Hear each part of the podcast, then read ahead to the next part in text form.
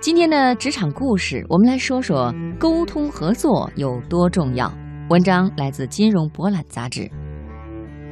在北美，无论是浏览报纸的广告，还是通过猎头找工作，雇主对雇员的头一条要求就是有很强的沟通能力。由于英语是我的第二语言，出国以后经历了很长一段时间的语言关。对于这一条，很自然地理解为这是雇主对应聘者英语听说读写能力的要求。通过十几年职场上的摸爬滚打，我渐渐地明白沟通能力的意义。望文生义其实就是指娴熟的沟通技巧，能够和上下级及时、准确、无误地进行沟通，进而建立融合的人际关系，利人又利己。这种技能在华尔街职场尤其重要，可是又常常是软肋。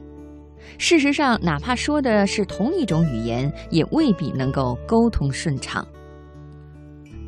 先讲个段子吧。有位仁兄大摆宴席宴请宾客，时近中午，还有几个人没到。他自言自语地说：“该来的怎么还不来呀？”听到这话，有些客人就想了：“哎。”难道是我不该来？于是纷纷起身告辞。这位仁兄非常后悔说错了话，连忙解释说：“哎，不该走的怎么走了？”留下来的没走的客人就想：“哟，那是不是该走的是我呀？”便也起身告辞而去。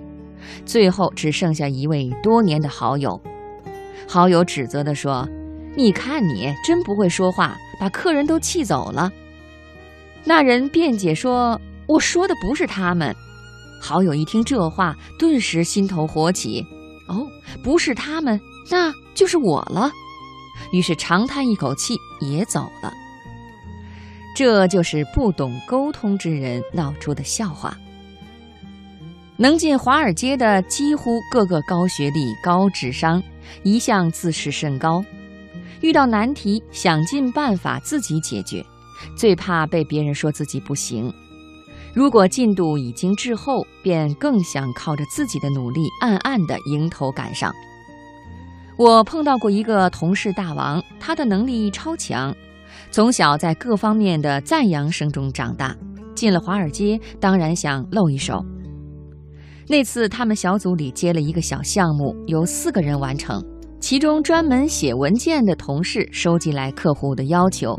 一个同事负责设计模型，而大王的工作呢，就是根据模型负责开发，然后再由另一个同事进行测试。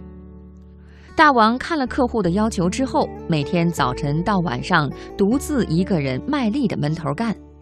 他的上司以为他刚刚进公司，各方面需要适应，就给了他宽裕的时间，并且呢，时常问着他的进度。这位老兄想一鸣惊人。总是回答快了，快了。